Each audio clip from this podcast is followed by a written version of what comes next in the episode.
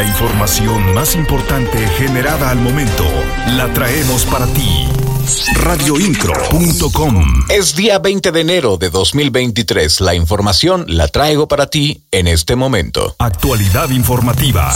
Radioincro.com ¿Y usted se siente seguro en Querétaro?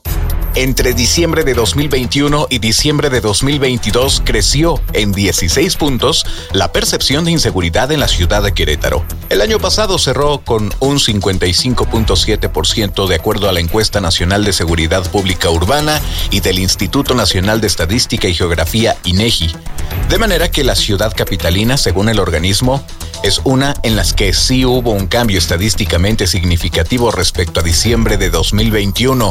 Esto va en línea con la percepción de la seguridad a nivel nacional que en un año pasó del 65.8% al 63.2%.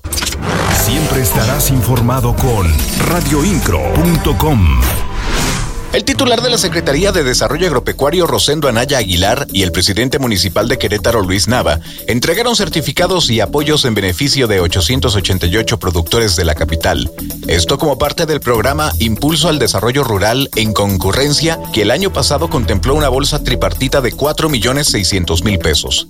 Destacó que esto se traduce en molinos de nixtamal, estufas ecológicas y desbrozadoras, desgranadoras, equipo de apicultura, cisternas, corrales portátiles, mochilas aspersoras, mezcladoras de alimento y comederos. Todo esto utilizados por los agroproductores para el impulso del campo. Las noticias de Querétaro están en radioincro.com. La titular de la Secretaría de la Juventud, Virginia Hernández Vázquez, acudió al municipio de San Juan del Río con el objetivo de dar a conocer los programas y acciones que se realizan este año a favor de este sector de la población.